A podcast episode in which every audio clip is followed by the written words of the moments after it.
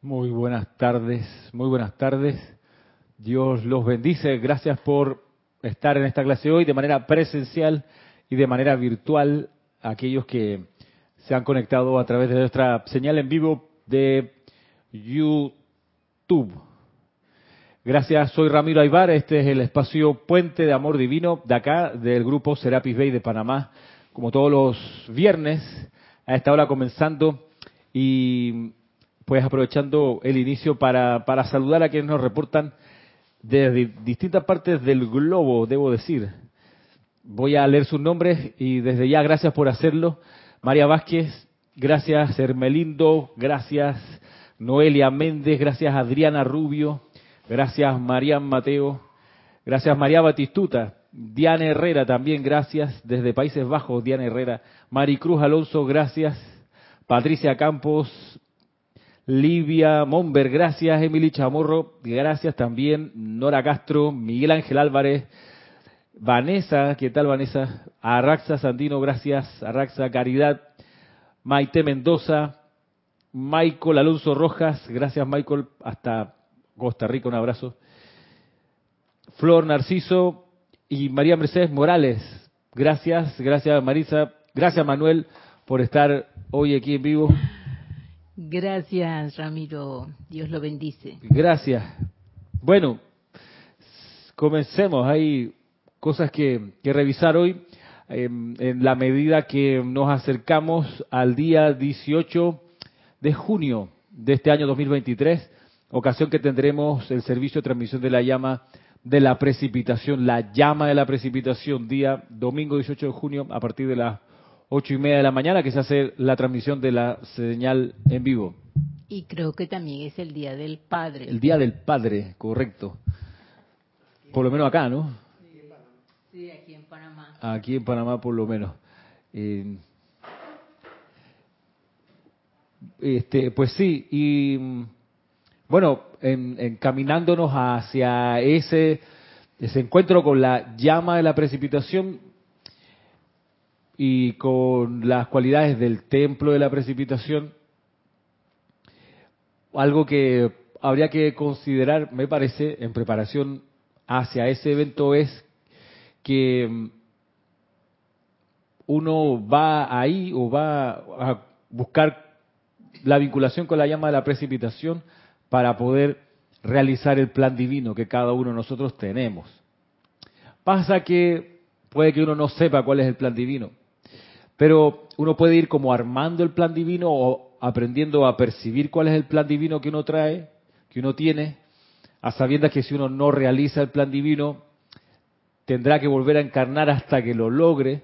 Bueno, el plan divino parece una cosa así como gigantesca, ¿no? Porque es un plan, ¿ok?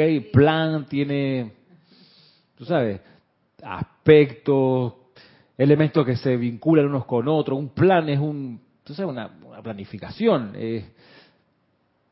compleja, tiene muchas variables un plan.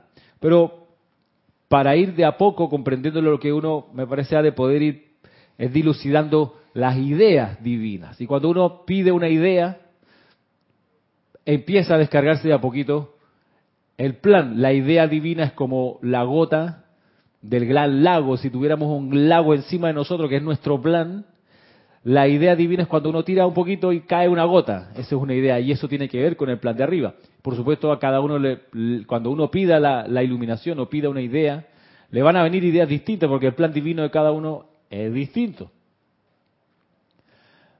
Y cuando uno conoce a qué se dedica el templo de la precipitación, lo primero que te dicen que este es el templo que está dedicado a precipitar el plan de la jerarquía espiritual.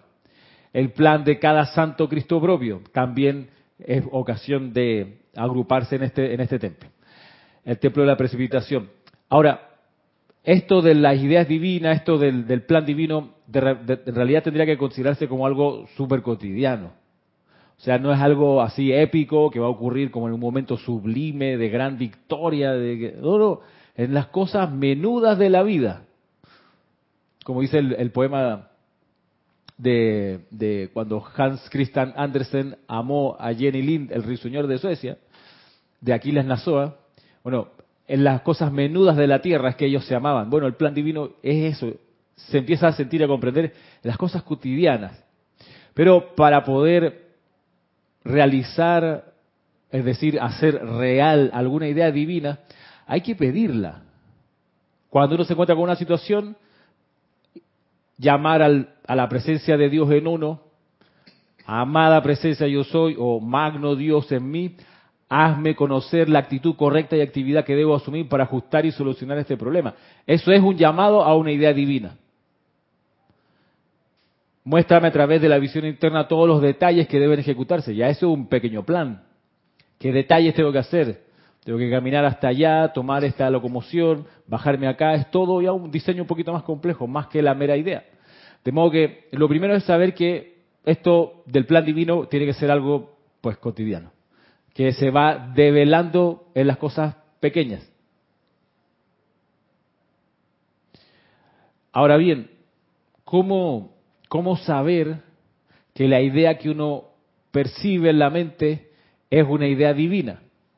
Porque te va a engañar, es muy fácil uno engañarse, autoengañarse. ¿Cómo uno sabe que la idea que le vino le va a hacer bien o no? ¿Es del plan divino o no? ¿Cómo uno sabe? Pregunto. Asco, le salvó la campana Maritza, tiene que ir a atender la puerta, así que Dejó al Manuel solo aquí. Tendrá que ver Manuel cómo se hace cargo. A ver. Bien. Como dices tú, esto ahí en, en la clase, esto es una cosa cotidiana. Correcto. Diaria. Entonces, empezamos siempre, como nos lo indican los maestros, en una aplicación diaria. Ahí, en esa aplicación, pienso que se va a revelar algo vas a tener alguna revelación siempre que estés lo debidamente aquietado diariamente y algo va a salir. Entonces, si es algo que te engrandece a la personalidad o a ti en lo que es tu el diario vivir por ahí que te van a alabar es a ti o te van a reconocer algo a ti, eso no viene de Dios, no es parte del plan divino.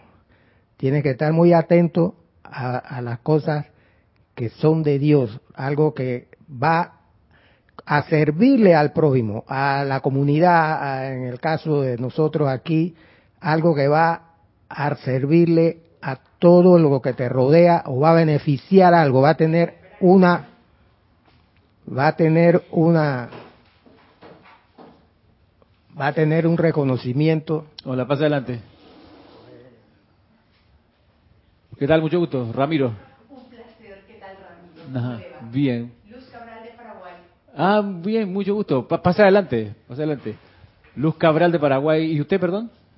¿Su nombre? Masao Masao, Masao. ¿Y entiende español? Sí. Sí, ah, ya. Puede sentarse si quiere. Por favor, ¿vienen a por la clase, por libros, por...?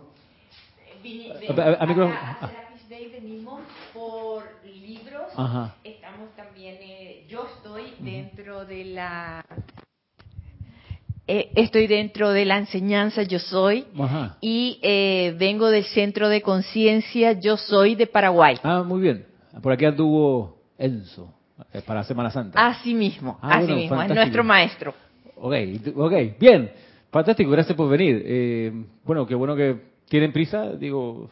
No, yo por mí encantada. Ah, ya, fantástico. Entonces, bueno, tenemos esta clase que terminará a cinco y media, son 20 para las cinco, y luego a las seis tenemos un ceremonial. No sé si participan en el ceremonial allá. En Nos va a ser imposible porque tenemos que volver. Vinimos por, somos médicos, cardiólogos y venimos por un congreso. Ya, entonces se van en algún momento antes de las seis. Probablemente lastimosamente. Eh, a las seis también, los viernes solemos hacer ceremonial. Ya, ok. Sí, sería eh, más o menos dentro de dos horas. Más o menos. El, ceremonial en el centro. Fantástico. Bueno, aprovechen lo que puedan de la clase. Estamos en, estamos considerando lo de, sí, ya, ya, veo que transmitimos, entonces por eso lo del micrófono. Bueno, se podría decir aquí en este salón que se hizo la luz. Llegó la luz. Así mismo. Gracias, gracias. Bueno, este... Sí, Ramiro, eh, continuando, ¿no? Digo, algo que es bien, eh, bien para todos, algo que ha sido para beneficio de todos, eso es de Dios. Entonces, ese es un, un, mensaje que sí deberíamos acatarlo. Estar seguro de que es algo que viene de la providencia. Nada para engrandecer tu personalidad. Correcto. Mira que para, para eh, hacer el puente con los que acaban de llegar, 18 de junio, en 10 días más, tenemos el servicio de transmisión de la llama de la precipitación. Y estamos viendo que, considerando que la función primordial del templo de la precipitación es precipitar el plan divino.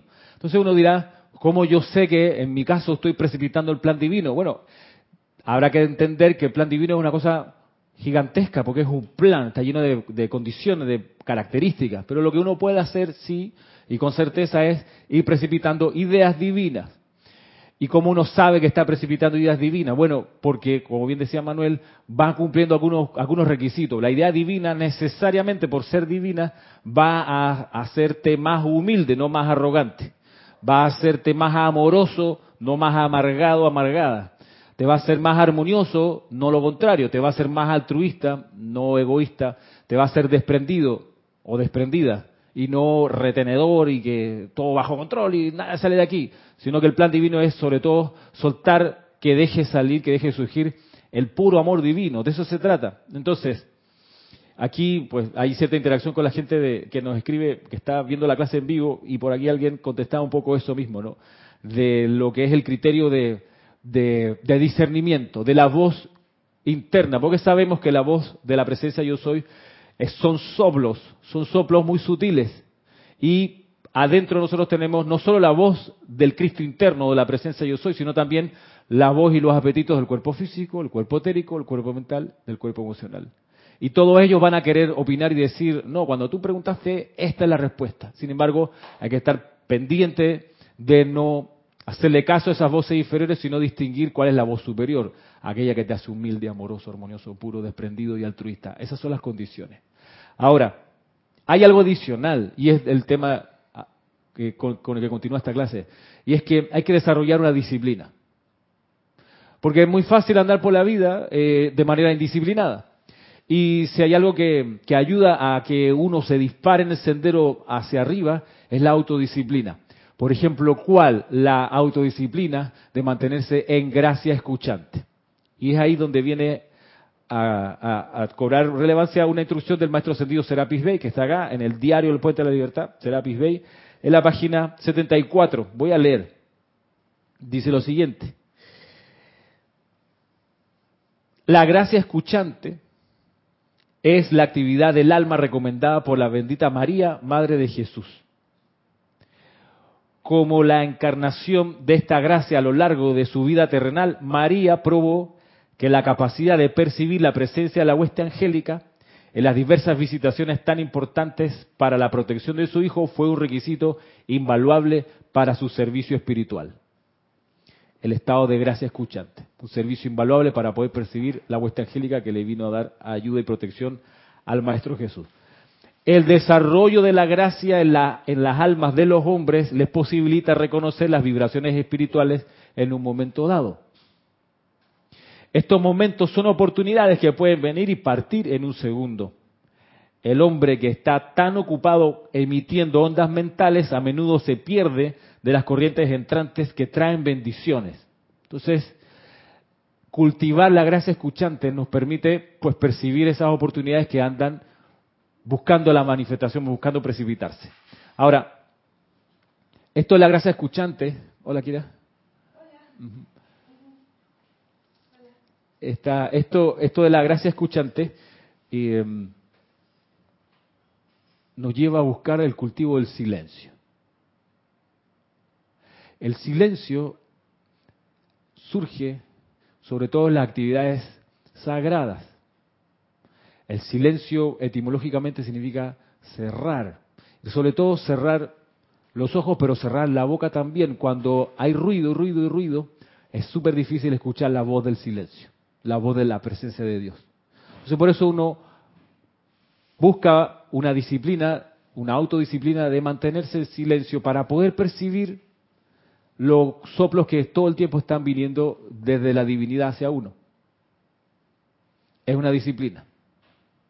Miren, porque digo que tiene que ver con, con las cosas sagradas y con el sendero espiritual, porque si nos fijamos antes de que comience, por ejemplo, un ritual, una ceremonia, lo que se llama primeramente es al silencio de la comunidad.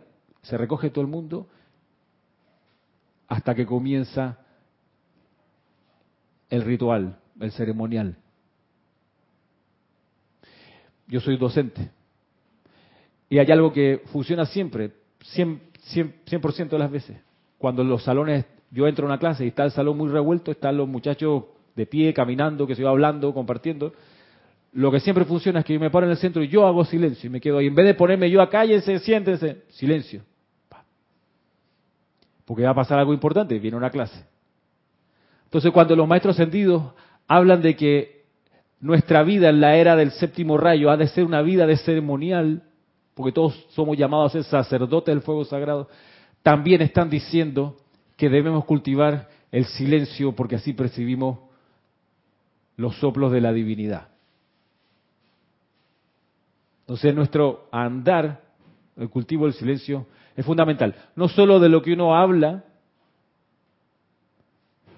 sino del sonido y del ruido que uno puede estar haciendo en la manera de caminar, en las llaves que uno anda trayendo, en cómo abre y cierra una puerta. Hay también la disciplina del silencio. Bien lo dice la amada Lady Kuan en el Templo de la Misericordia y Compasión, la primera iniciación es la del silencio. Todos los que sirven en ese retiro andan en silencio y hablan cuando viene la invocación del fuego sagrado. Para lo demás, mantienen el silencio. En el código, en el juramento de retiro de Luxor que enseña el maestro ascendido Serapis Bey, uno de los, de lineamientos es nunca hablaré hasta que se me hable primero. O solo cuando se ha llamado a hacer un servicio, a colaborar con la hermandad, a ayudar a un hermano en un apuro. Ahí me meto y hablo y digo, qué sé yo, lo que hay que hacer. Pero el resto del tiempo cultivo la gracia escuchante, el silencio.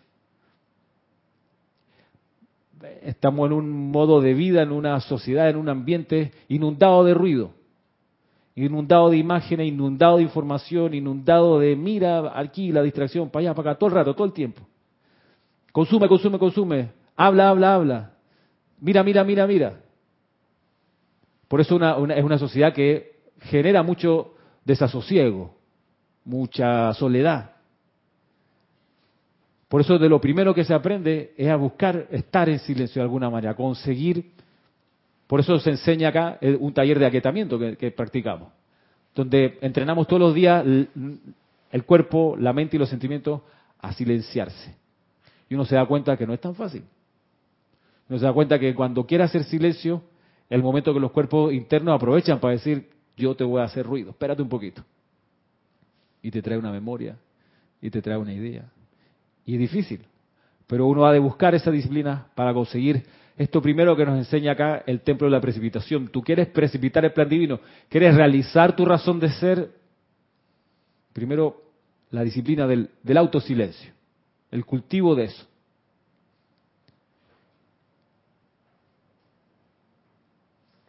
Ajá. Eh, creo que los amantes de hoy, el, mensaje de hoy de los amantes, Lady Kuan habla sobre la paciencia, que tiene que ver mucho con el silencio. Están ligados. La paciencia es parte del silencio. Cuando uno está en alguna fila que se impacienta, quiere formar ruido, de tipo reclamar algo, la paciencia es silencio. Espera, con calma ahí llegará. Eso es lo que el mensaje que están en los amantes hoy. Correcto. Eh, tengo acá. Ah, Ajá. Tengo acá una, un comentario. A ver. Bueno, Norma Villalba, saludo hasta Kansas, por allá por Estados Unidos. Y por Estados Unidos también Leticia, ¿qué tal? Eh, Josefina, hasta España, un abrazo y aquí nos hace un comentario Eh, desde Colombia, acá Alonso Moreno dice, se entera, se entera uno del plan divino cuando se es consciente de la voluntad de Dios que en todo impera, claro. Eh, la voluntad de Dios hay que saber que siempre es el bien, por ejemplo. Siempre la voluntad de Dios siempre es la buena voluntad. Eh, por ende, si uno, si uno cultiva mala voluntad contra alguien, contra algo, no está haciendo la voluntad que, es que ese tipo, míralo. Pero, ¿por qué la mala voluntad? Y es que ese gobierno incapaz. ¿Por qué la mala voluntad? No, mira cómo están las calles, ¿hasta cuándo? Pero ¿por qué la mala voluntad? Bueno, es salirse de la voluntad divina, generar mala voluntad. Y por acá, dice acá Arraxa de Nicaragua, dice, el silencio es incómodo en la personalidad. Requiere autocontrol, aprender a sentir comodidad en el silencio y aprender a diferenciar las voces que susurran o gritan en el silencio. Miren que estamos tan impulsados a hacer ruido que, por ejemplo, almorzar en silencio con más personas alrededor las pone nerviosas las personas alrededor. Yo lo vivo a diario. Almuerzo con alguna colega o algunos colegas y yo no, no acostumbro a hablar cuando estoy comiendo, porque además yo me he dado cuenta que es un acto de reverencia, hacer silencio mientras uno se alimenta, reverencia por los alimentos que están ahí. O me merecen todo mi respeto, porque me los voy a comer. ¿Ok? Yo no me doy de alimento a los demás, pero estos elementales que tengo aquí, estos electrones, sí están ahí disponibles para que yo me alimente de ellos. ¿Ok? Me merecen mi respeto, hacen un sacrificio mayor que el que yo estoy dispuesto a hacer. Yo hago silencio cuando voy a comer porque lo aprovecho además de mirarlo y de contemplarlo y sentir su olor. Porque lo usual en la oficina, los días de trabajo, es comer así rápido y conversar, mira que no sé qué. Que... Entonces, el cultivo de este, pasa adelante, el cultivo de, del silencio, incluso en la operación común y corriente de comer, es un acto que se puede convertir también en una cuestión sagrada. Pasa que la gente se puede sentir nerviosa porque se dan cuenta que no te pueden sacar de la concentración. Y eso pone nervioso a la gente porque de alguna manera se siente que uno tiene ese poder, el poder sobre el silencio. Y eso pone nervioso a los demás, ¿qué te puedo decir? Porque entonces uno se vuelve independiente. Los incomoda. Los incomoda, sí. Porque entonces uno no, depende de, caer bien de la conversación, no depende de eso. Pero estamos en pos del sendero hacia la maestría. A ver por acá, alguien más dice, ah,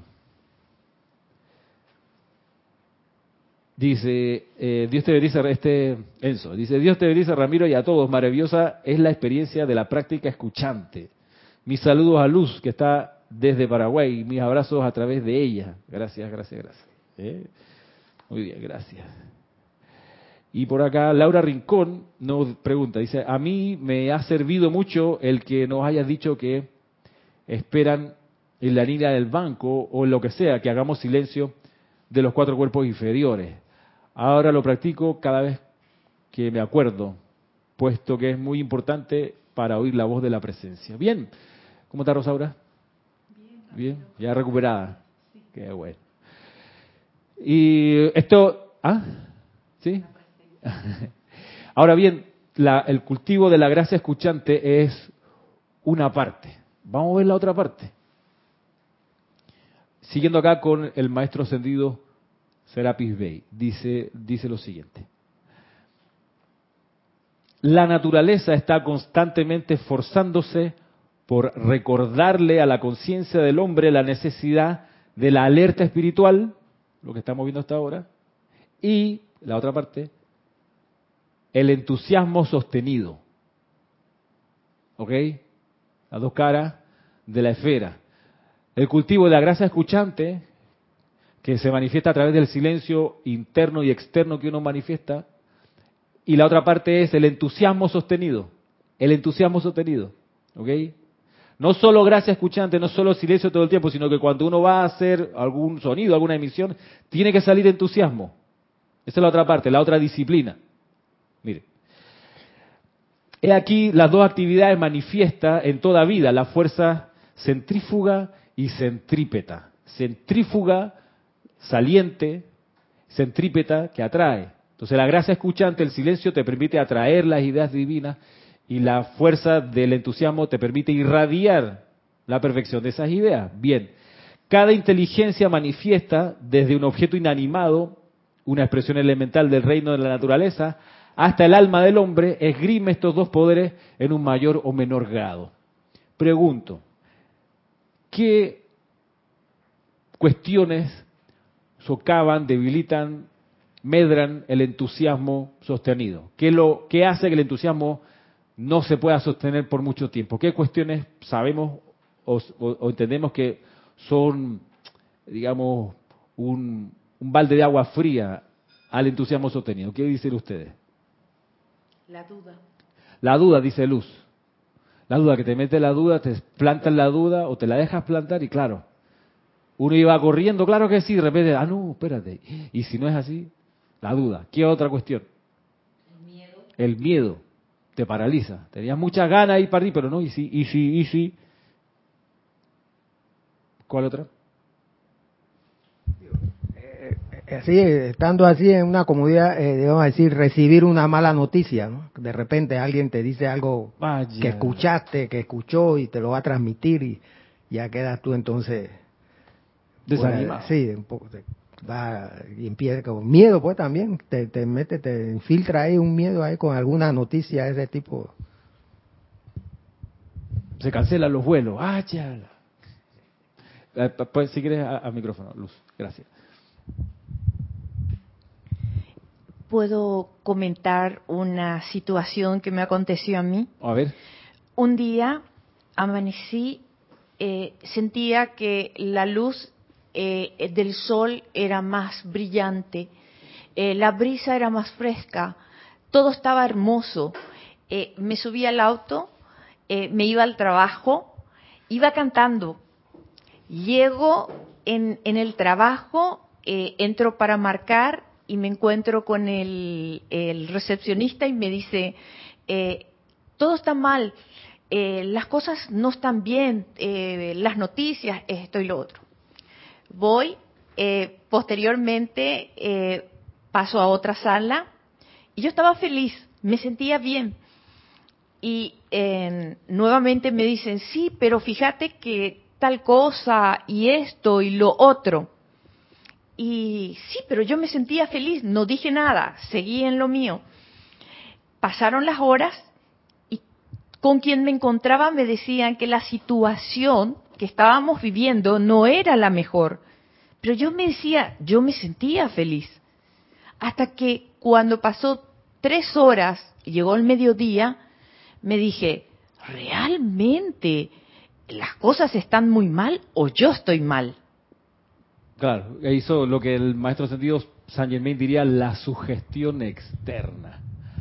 Que tú estabas bien, tú estabas bien siempre pero alrededor, pues que pasa mucho, ¿no? En los lugares de trabajo, de que a veces la efluvia hace que caiga mal que uno esté bien, que uno anda contento. Entonces te viene como que, ¡ey, pero qué le pasa a ella!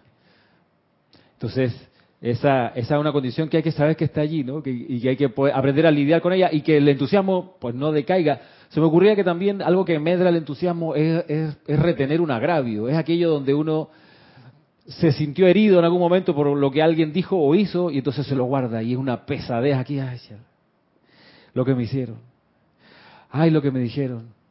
Entonces eso, eso te mata el entusiasmo. Por eso no hay que dejarse sugestionar, ni siquiera por una crítica, una ridiculización, un comentario desabido que le dirijan a uno.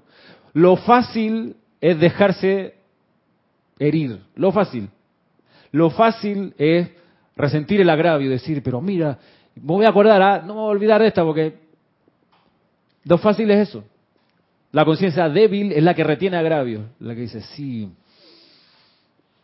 me voy a acordar, espérate un poquito. Y cuando puedo, le, cuento a alguien, oye, viste lo que me hizo fulanito. Ya la vida era mi amigo. Y mira lo que me lo hizo.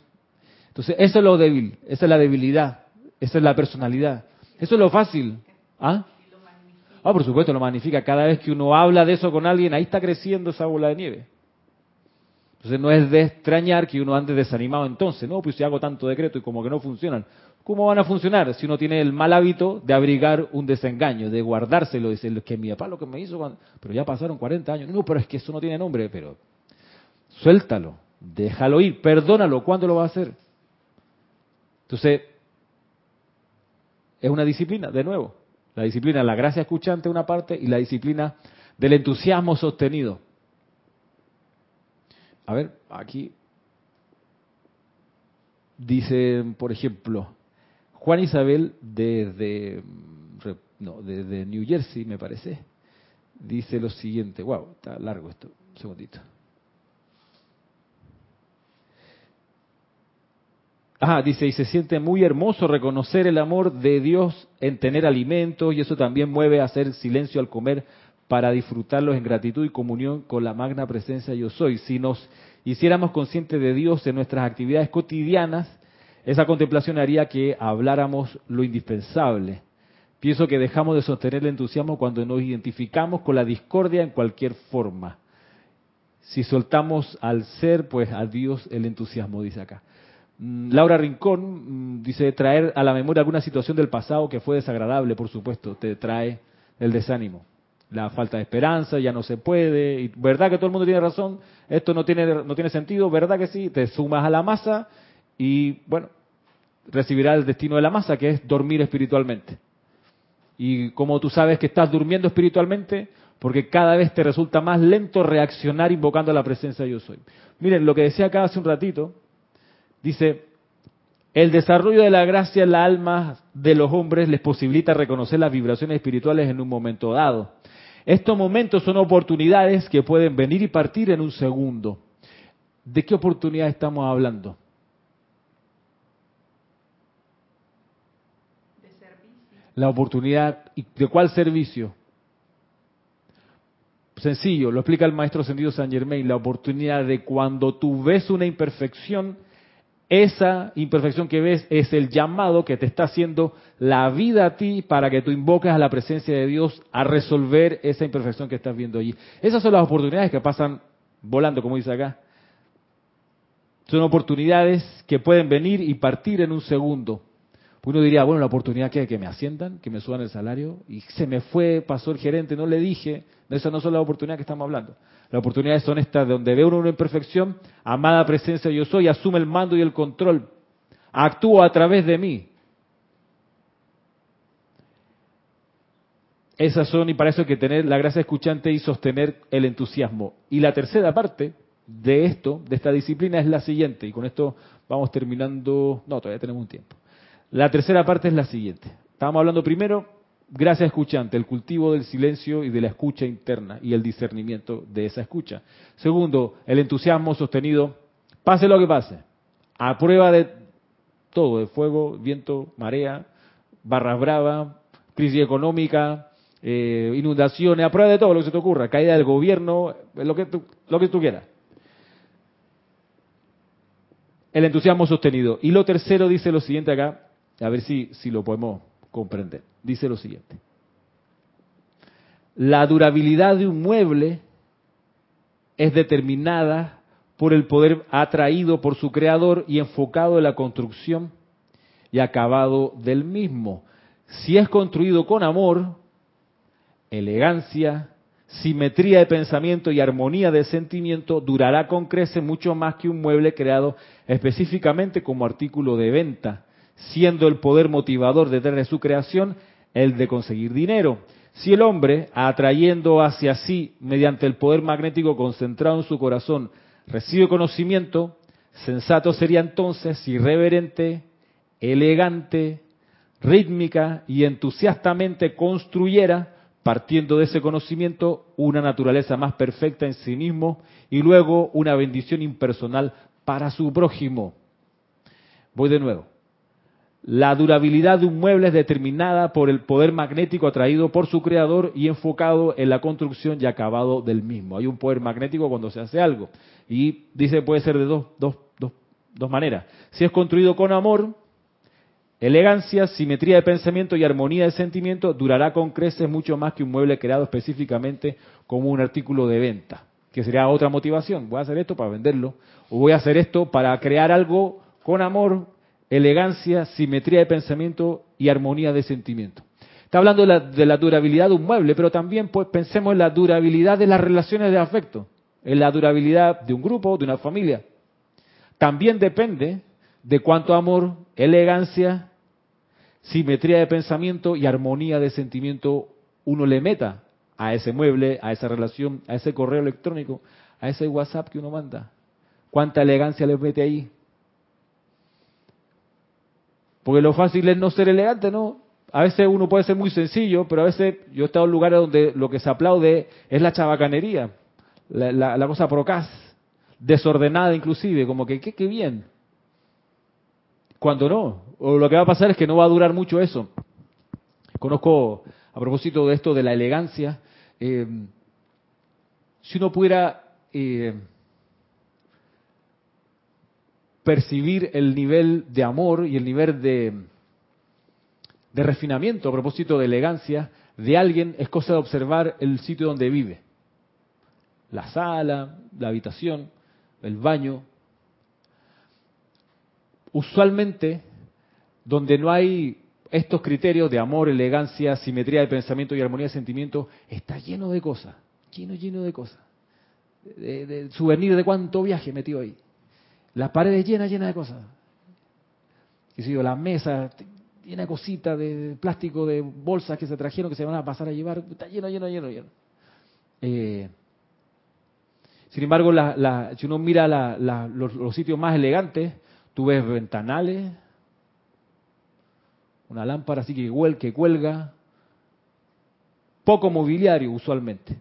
Cuando uno ve mucho mobiliario, mucha planta, mucho cenicero, mucha lámpara así, mucho rococó metido ahí, ah, estamos, estamos, estamos en presencia de, de ruido, otra vez. De acaparamiento quizás. Tengo una tía que viene a Argentina y ella es difícil entrar a su casa. Está, abres y es una maleta de un lugar que donde fue de viaje, más allá no sé cuántos sombreros de playa que consiguió, que vino a Centroamérica. Todo es como todo colgado, la foto, todo lo Qué ruido, qué agotador. Oiga, y es fácil caer en eso, hay que decirlo.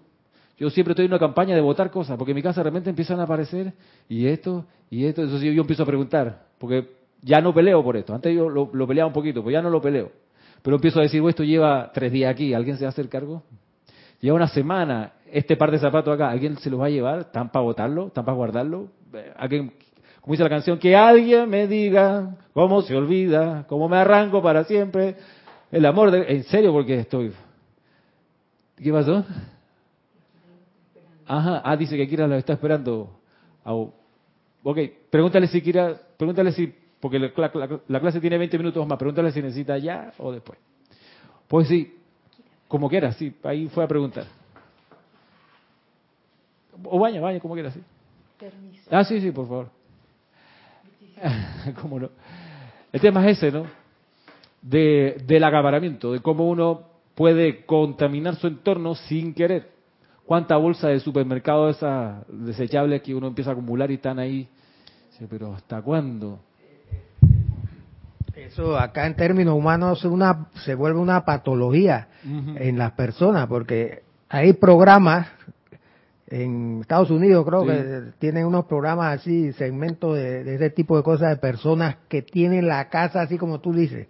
Es una cosa horrible, todo por todas partes, cajetas y todo, todo así. Y entonces es una enfermedad. A esa persona la tratan las entidades ahí de la comunidad a ver cómo hacen para lograr, porque cómo, cómo es que es acaparamiento o algo así se le dice el programa ese.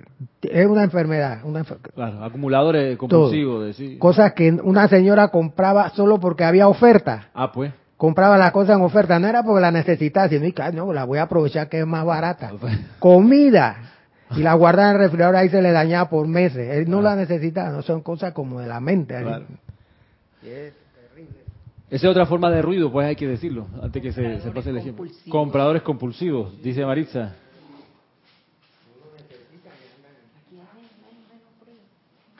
Dice aquí Rosmarie López, dice, nos desanima cuando veo que alrededor las cosas no salen como las he programado. No veo resultados como los planifiqué. Claro, ahí.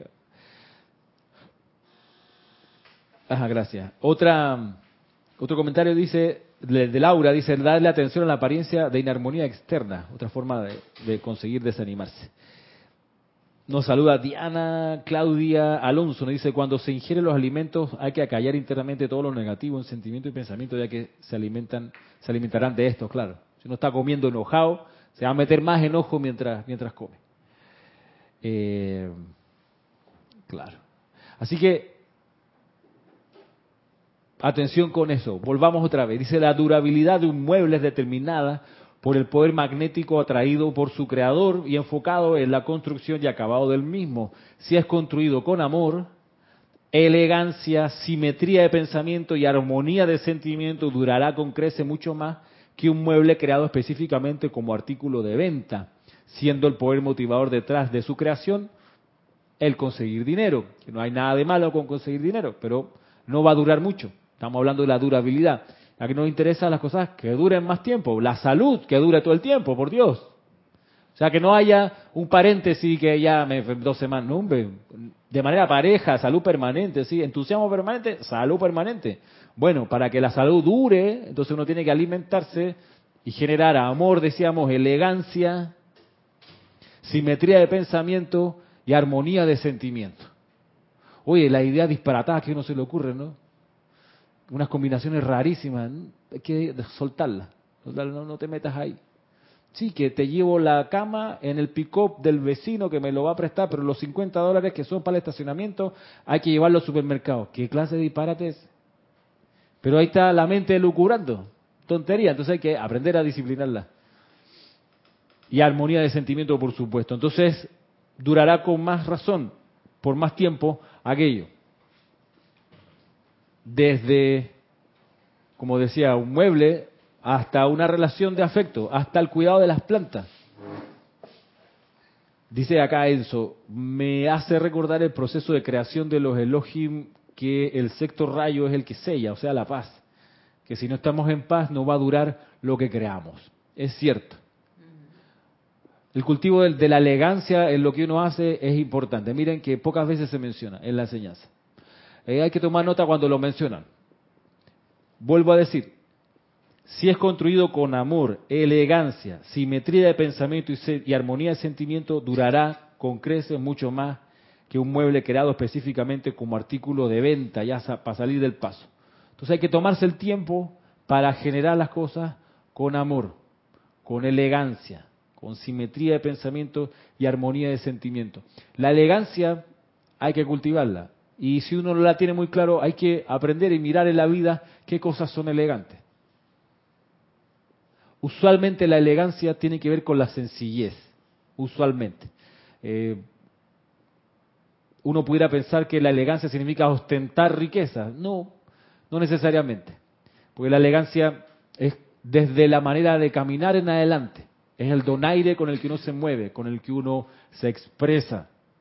Entonces, uno no es que no conozca lo chabacano, no es que uno no conozca, eh, digamos, el desorden y, la podredumbre, no es que uno no lo conozca, pero es que no lo proyectas. Entonces, hablas cada vez mejor, la búsqueda de siempre mejor léxico para explicarse.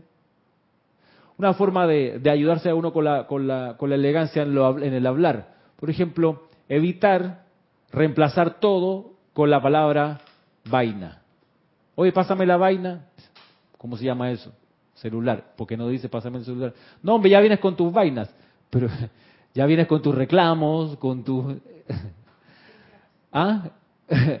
ya, ese, ya, ya, está en vaina el tipo, pero está en problemas. O sea, o la cosa, la cosa.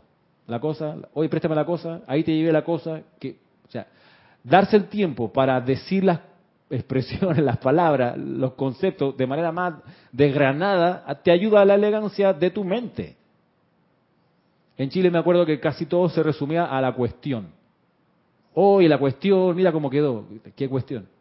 ¿El tráfico? ¿La lluvia? ¿A qué te refieres con cuestión? Todo, pero todo se resume. Entonces, como que cada pueblo tiene su, su simplificación. Bueno, una forma de buscar desarrollar la elegancia es tratar de describir bien las distintas capas de las cosas, las distintas capas de las vainas. A ver, dice acá Laura Rincón, tengo un diván tan cómodo y bonito, las personas que se sientan allí me han dicho que es de lo más delicioso. Sí creo que ha sido hecho, ah, sí creo que ha sido hecho con mucho amor. Hay un ejemplo. Por acá Carlos Rolando Hernández Cortés dice, gracias por la enseñanza desde Sonsonate, El Salvador, Centroamérica. Y gracias, gracias Carlos Rolando. Saludos hasta allá. Este, ajá, ok.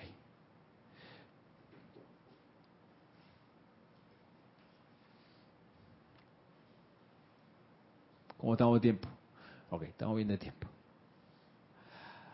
Si el hombre, dice, si el hombre atrayendo hacia sí mediante el poder magnético centrado en su corazón, recibe conocimiento, que es lo que ustedes están recibiendo ahora, que es lo que yo he estado recibiendo, conocimiento espiritual, sensato sería entonces sí reverente, elegante, rítmica y entusiastamente construyera, partiendo desde ese conocimiento, una naturaleza más perfecta en sí mismo y luego una bendición impersonal para sus prójimos.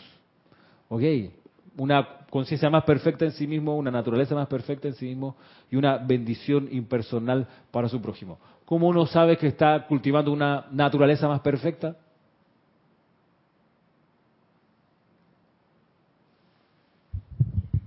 Digo yo, esto, sintiéndose cada día armonioso, tranquilo, eh, ver las cosas, eh, no eh, desesperarse por un tipo de cosa o la otra, como decía la señora delante aquí. por más que le llevaran algunos mensajes desequilibrantes así, de repente ellos mantienen la calma, uno mantiene la paciencia y la calma y el entendimiento de que uno está bien, porque esas cosas no son verdaderas, vamos a decir, vamos a entender esa forma se da cuenta por la naturaleza de la, de la energía retornante. Se da cuenta por la naturaleza de la energía retornante que uno está teniendo una naturaleza más perfecta. Sí, si todo el día son cachetadas, tú dices, chuzo, mi naturaleza no está muy perfecta. Pero si un día es una caricia y va cambiando, claro. ¿Ok? Una naturaleza más perfecta. Marisa. Sí, es, la manera como eh, se van dando las palabras y que tú sientes que no, no son tus palabras, sino realmente palabras que te vienen como desde arriba. Es lo que yo siento algunas veces y que tú expresas de una manera sencilla. Y es por eso razón que uno dice, wow, de verdad, eh, fue la presencia, no fui yo, porque a veces uno también tiene cosas internas que, que a veces salen así como que bueno, pero pero realmente ahí es donde uno también cultiva eso de, de como, como decías Ramiro, de, de la elegancia, de la elegancia, exacto, gracias, sí, sí, de la elegancia. Y mire que yo, me, ahora que estás diciéndonos todo esto, Ramiro, estoy recordando que hay un capítulo del que creo que el amado Maestro Ascendido San Germán nos habla sobre la postura de la columna y la forma de cómo caminar, cómo todo, y a todo esto nos lleva a esa situación, que es maravilloso también. Sí, sí, sí. Oigan, una manera de, de manifestar el amor que estamos hablando, porque dice amor, elegancia, reverencia, simetría de pensamiento, armonía de sentimiento, una forma de darse cuenta que uno está teniendo una naturaleza más perfeccionada es cuando hace las cosas con amor. ¿Qué quiere decir? O cómo uno se da cuenta que está haciendo las cosas con amor. Por ejemplo, que uno está poniendo atención a los detalles. Cuando tú haces algo poniendo atención a los detalles y se lo quieres dar a alguien, eh, va con más amor que si tú lo haces así a los manotazos, la, obra gruesa y se fue. No, no, si te tomas el tiempo, por ejemplo, en estos días que una profesora del colegio está embarazada y se va de licencia hoy. Entonces todos nos pusimos a la tarea de, en una tarjeta, darle un mensajito.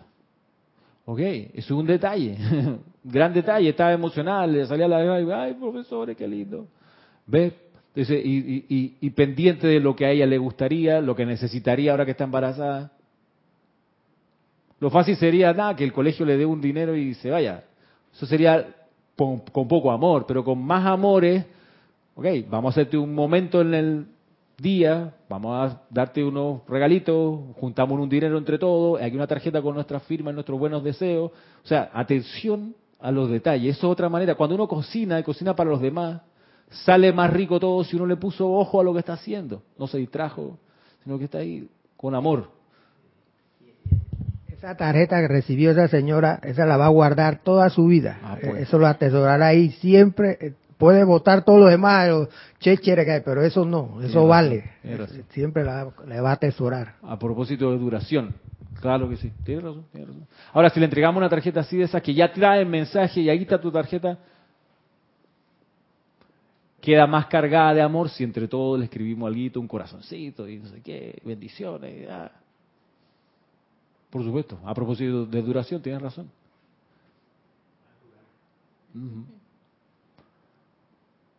Me acuerdo mi mamá a propósito guardaba el primer pedacito de cabello que me, cortaron cuando, cuando nací. O la primera vez que me cortaron el cabello ella guardó y todavía lo tenía. Imagínate tú. Atención al detalle.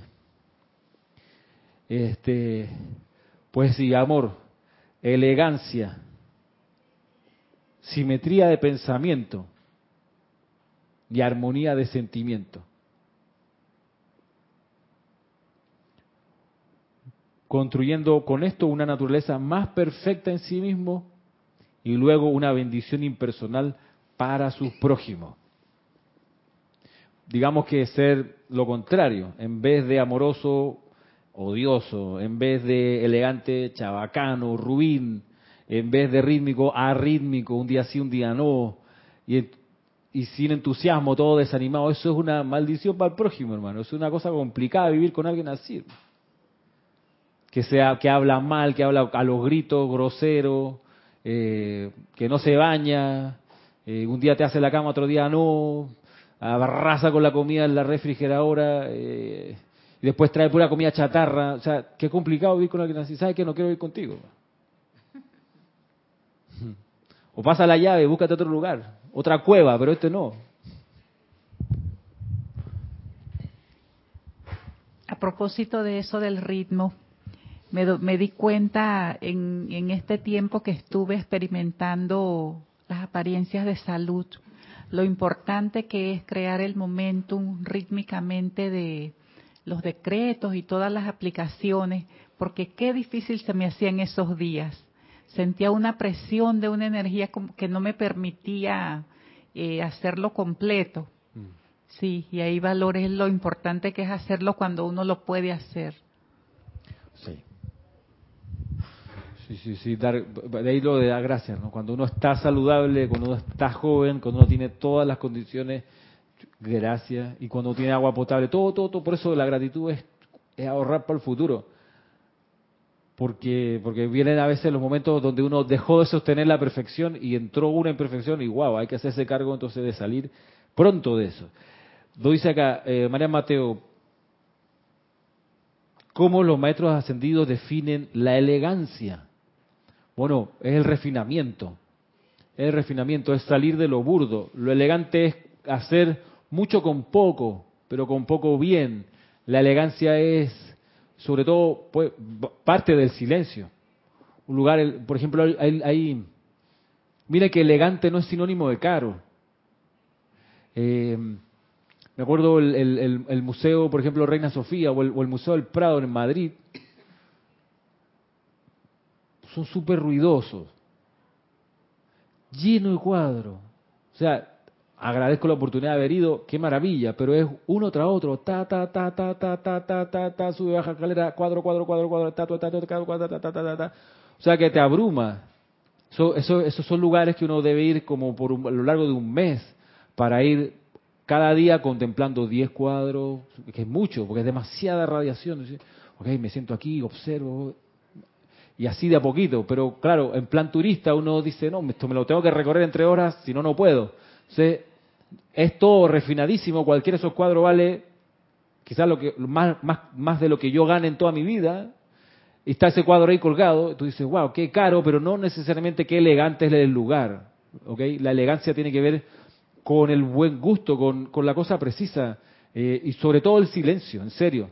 O sea, cuando hay cuadro, cuadro, cuadro, cuadro, no hay silencio de por medio. La distribución. La distribución tiene que ser espaciada para que haya aire entre medio, para que haya silencio de los sentidos. Mire que me pasó también, en, yo he ido a muchos museos, no a todos, ni, quisiera ir más, pero por ejemplo, me acuerdo un museo de, en Detroit, muchos años atrás. dos cosas recuerdo del museo enorme, pero dos cosas recuerdo porque fue la única que pude retener de tanta obra maestra. Un mosaico del siglo I después de Cristo, en, en mosaicos celestes y azules, preciosos, que estaban en el piso. Que lo habían traído de una iglesia en Egipto, y lo habían puesto ahí en el piso. O sea, había un espacio y tú casi lo pisas, pero no, espérate, esto tiene mil años de... Coño. Impresionante. Eso y el mural de Diego Rivera sobre la revolución industrial en Estados Unidos. Un mural muy importante porque se lo censuraron. Lo mandaron, lo contrataron los de la Ford en los años que o 30, háganos un mural, usted que es muralista famoso, le hizo un mural y le puso en, los personajes a Lenin, a Trotsky, a Marx, a los sindicatos y no sé qué. dice, puta, esto no, somos la General Motors, la Ford, somos los capitalistas, ¿qué me pone a los obreros acá? Entonces lo quitaron y quedó pues en el museo después. Son las dos cosas que recuerdo. Y había un cuadro de Van Gogh y cosas así, tú dices, pero, wow, abruma, es carísimo, pero no es elegante, ¿ok? Elegante es esta cosa donde hay pausa, donde hay un intervalo para contemplar lo que hablábamos al principio. El silencio tiene que ver con lo sagrado tiene que ver con lo religioso. Antes de comenzar un ceremonial, se hace silencio, se escucha, se cierra los ojos, se cierra la boca. Eso cierra el círculo. Entonces uno puede conocer y rendirse a lo superior si uno hace silencio. Y por eso, ya para terminar, si uno revisa cómo es recibido el candidato a la ascensión en el templo de Luxor, he recibido con ninguna fanfarria, con ningún aplauso, ni palmar el hombro, que bueno, no, pase adelante, ahí está su celda. Ahí no era un cuarto, no, una celda. Y ajá, ¿y qué hay en la celda? Una cama, ¿qué más necesita? Una alfombra ahí para que haga su ejercicio, no sé, y una ventanita ahí arriba, para que se asome y vea un poquito el patio. Y una jarra con agua. Eso es todo lo que necesita. Sencillez, elegancia silencio, para que en poco tiempo se logre mucho, que es la ascensión. En poco tiempo. Un puente. Sin chéchere por medio, sin murga, tú sabes, ni, ni, ni reina de carnaval, silencio. Cortito, pero eficiente. Y con eso quedamos hasta aquí por hoy. Invitándolos pues hasta el próximo viernes, hasta misma hora, cuatro y media de la tarde. Será hasta entonces. Mil bendiciones. Muchas gracias.